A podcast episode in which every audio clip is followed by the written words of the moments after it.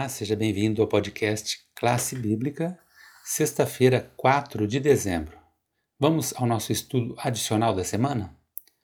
Estamos terminando a semana e vamos concluir aqui com um resumo, uma síntese do que foi o tema dessa semana.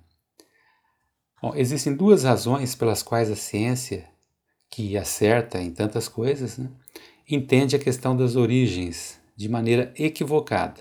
A primeira é que a ciência acredita que deve buscar respostas apenas no mundo natural.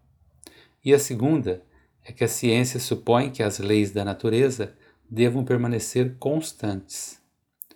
No entanto, ambas as razões estão erradas no tocante às origens.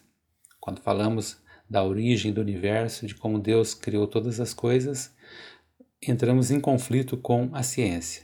A primeira razão, que requer causas naturais, para eventos naturais, funciona bem para o monitoramento de furacões, mas é completamente inútil no que diz respeito às origens que começam assim lá em Gênesis 1:1. No princípio criou Deus os céus e a terra. Então, o que a ciência, que nega o aspecto sobrenatural das origens, pode nos ensinar sobre origens que foram totalmente sobrenaturais? Vemos aqui um contraponto. É a constância da natureza? Isso parece fazer sentido.